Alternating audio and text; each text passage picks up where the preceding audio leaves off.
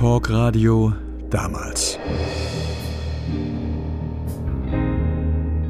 Erinnerungen an meine Sendung 8 Plus im Südwestfunk Baden-Baden.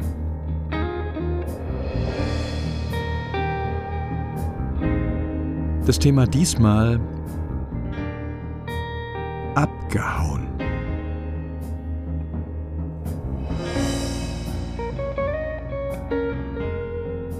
Eine Hörerin Mitte 50. Sie hat nach über 20 gemeinsamen Ehejahren ihren Mann verlassen. Sie erzählt. Ich hatte schon viele Jahre beschlossen, wenn die Kinder erwachsen sind, ziehe ich einen Schlussstrich. Ich frage, war das nur Ihnen klar oder war das auch Ihrem Mann klar? Das war nur mir klar. Ich habe zwar immer davon gesprochen, aber er hat mich wohl nie so ganz ernst genommen. Und fiel dann natürlich aus allen Wolken, als ich es getan habe. Wie radikal war das? Sehr radikal. Ich habe mit meinem Arbeitgeber gesprochen, ob ich versetzt werden könnte. Das war möglich. Wann haben Sie es Ihrem Mann gesagt? Sobald ich wusste, ich kann wechseln. Und war ihm dann klar, wie ernst es sein würde? Ja, da hat er mich wohl zum ersten Mal ernst genommen, in all den Jahren. Hat er Anstalten gemacht, sie zurückzuhalten? Hat er nicht. Ich hatte mich vorher schon einmal getrennt, war aber nur ein paar Kilometer entfernt, hatte eine eigene Wohnung. Da stand er ständig vor der Tür, um mir zu sagen, wie sehr er mich braucht. Und als ich mich erweichen ließ und zurückkam, da war alles schlimmer als vorher. Da war mir klar, ich muss weit weg. Haben Sie es je bereut? Nein, ich habe es nie bereut. Wir sind dann nach anderthalb Jahren geschieden worden. Er ist mittlerweile wieder verheiratet. Ich bin unverheiratet geblieben. Bereut habe ich es bis heute nicht. War der Zeitpunkt richtig? Nein. Im Nachhinein würde ich sagen, ich hätte es viel eher tun sollen. Nur, ich wäre nie ohne die Kinder gegangen, und das hätte zu Streit geführt. Es macht ja unter Umständen Sinn, für die Kinder die Partnerschaft aufrecht zu erhalten. Ja, es ging aber auf Kosten meiner Nerven. Ich würde es niemandem empfehlen, das zu tun. Damals habe ich mir immer gedacht, ich werde es aushalten, bis die Kinder erwachsen sind, weil ich den Streit um die Kinder auf jeden Fall vermeiden wollte. In dieser Zeit, nachdem Sie sich vorgenommen hatten, irgendwann wird es soweit sein, haben Sie da jemals an diesem Vorsatz gezweifelt? Nein, das war immer klar. Dann war das ja immer ein Warten darauf. Ja, ich habe mir immer gewünscht, ein paar Jahre älter zu sein, um endlich, endlich gehen zu können. Das, das ist ja furchtbar. Ich empfand es eigentlich gar nicht als so furchtbar. Dann war es eher Vorfreude? Sie lacht. Vorfreude ist vielleicht auch ein bisschen übertrieben.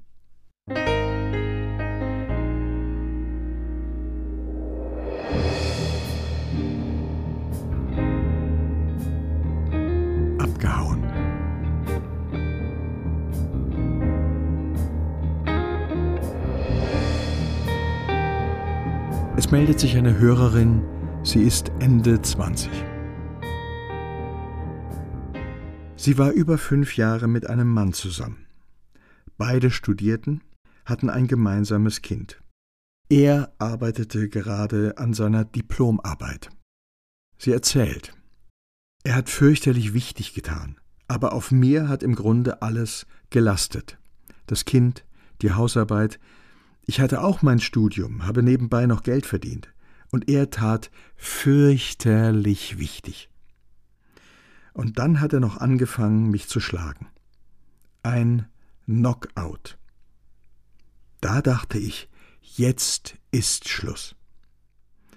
Ich habe um vier Uhr morgens vor dem Spiegel gestanden, habe mich angeguckt, Ich war total verschwollen und verheult und hab gedacht, morgen gehst du als erstes ins Krankenhaus, lässt dein Kinn röntgen, dann gehst du zur Polizei, zeigst ihn an, dann gehst du zur Bank und sperrst alle Konten.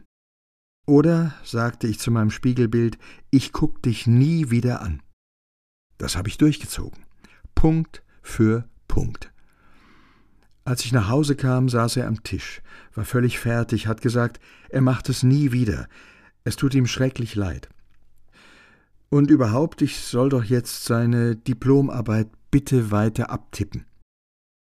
Ich habe gesagt, nee, und bin abgehauen. Mittlerweile hat sich das Verhältnis wieder entspannt.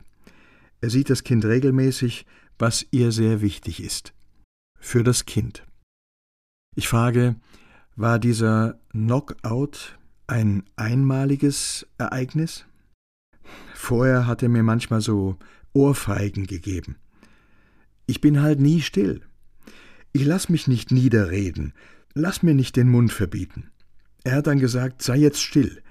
Und ich war nicht still. Da hat er mir schon so eine Ohrfeige gegeben. Aber dieser Knockout, das war einmalig. Aber das war's dann auch. Ich hätte mich nie wieder von ihm anfassen lassen können. War das auch so brutal, wie das Wort vermuten lässt? Ich, ich hab gedacht, ich bin im Fernsehen. Wir stehen uns da gegenüber, er holt aus, und ich find mich auf dem Boden wieder. Ich dachte, das passiert sonst wo, ja, aber doch nicht mir. Und das war auch nicht im Zusammenhang mit Alkohol. Null. Das war in diesem Oberstress mit dem Diplom.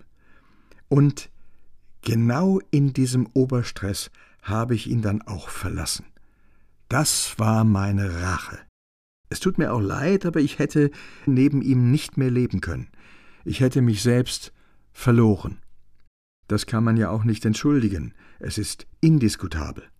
Vor allen Dingen, ich denke, wer einmal schlägt, schlägt immer. Man kann immer sagen, tut mir leid, das war einmalig.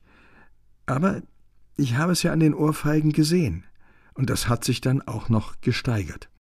Und wie jemand in diesen Extremsituationen reagiert, so ist er wirklich. Und wie war die Zeit danach? Super. Ich habe mein Studium fertig gemacht, Sozialarbeit und danach noch ein zweites Studium begonnen, Jura. Gerade habe ich mein erstes Examen geschafft.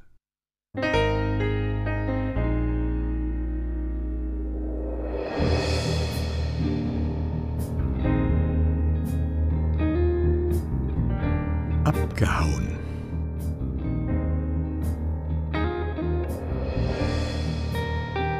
Ein Hörer Ende 50. Mit 15 wollte er die ganze Welt erobern. Zumindest das Tor zur Welt. Er brannte durch vom Breisgau nach Hamburg. Er erzählt von damals. Es war eine wunderschöne Vagabundenzeit. Ich hatte ein paar Klamotten in einem Sack, hatte etwas Geld gespart und bin los. Und wie haben Sie sich durchgeschlagen? Wovon haben Sie gelebt? Von allem Möglichen. Ich bin ja ein richtiges Glückskind. Als ich in Hamburg angekommen bin, war ich gewarnt. Reeperbahn, das ist was ganz Verrufenes. Da habe ich gedacht, da muss ich unbedingt hin. Und der erste Besuch hat meine gesamten Ersparnisse innerhalb von einer Stunde aufgefressen. Bis auf den letzten Pfennig. Dann bin ich dort rumgebummelt. Ich traf einen, der auf dem Gehweg Klavier gespielt hat, und er brauchte jemanden, um das Klavier reinzuschleppen. Dafür hat mir der Verrückte 15 Mark gegeben. Das war wahnsinnig viel Geld. Aber auch das war schnell flöten. Und so ging es immer weiter. Ich habe mir morgens im Hafen eine Arbeit gesucht. Das war kein Problem. Abends hat man dann Bargeld bekommen. Und äh, ich nehme an, das war auch immer schnell weg. Ja, natürlich. Was soll das? Geld, was man in der Hosentasche rumträgt, ist genauso, als wenn man es nicht hätte. Und wo haben Sie gewohnt? Mir hat einer gesagt, übernachten in Hamburg kein Problem, gehst du einfach ins Pikass. Kostet 30 Pfennig. Ich bin dorthin, da sind die Männer in der Toreinfahrt bewusstlos gelegen. Ich habe mich durchgekämpft bis zur Kasse. Und da habe ich mir gesagt, nee, niemals in deinem Leben wirst du so weit runterkommen, dass du im Pikass übernachten musst. Da war einfach ein Seil gespannt von einer Ecke zur anderen. Dann legen sich die Leute mit dem Ellenbogen aufs Seil und schlafen im Stehen. Morgens um sieben wird geweckt. Nach zehn Minuten wird das Seil abgehängt und die Leute fallen auf den Boden. Und welche Unterkunft haben Sie gewählt? Ich habe mir gedacht, ich suche mir einen Job bei einem Bauern. Da gibt es was zu futtern und da gibt es auch ein Dach überm Kopf. Jetzt muss ich doch mal fragen, wie war das denn mit Ihren Eltern? Wann haben Sie die benachrichtigt? Ja, denen habe ich irgendwann Bescheid gegeben, als es mir so weit gut ging, dass ich sagen konnte, alles in Ordnung, macht euch keine Sorgen. Und wie lang hat das bis dahin gedauert? Naja, vielleicht ein halbes Jahr. Da haben die nicht gewusst, wo sie sind? Nee, und die haben nicht die Polizei alarmiert? Wie hätten die mich denn in Hamburg finden sollen?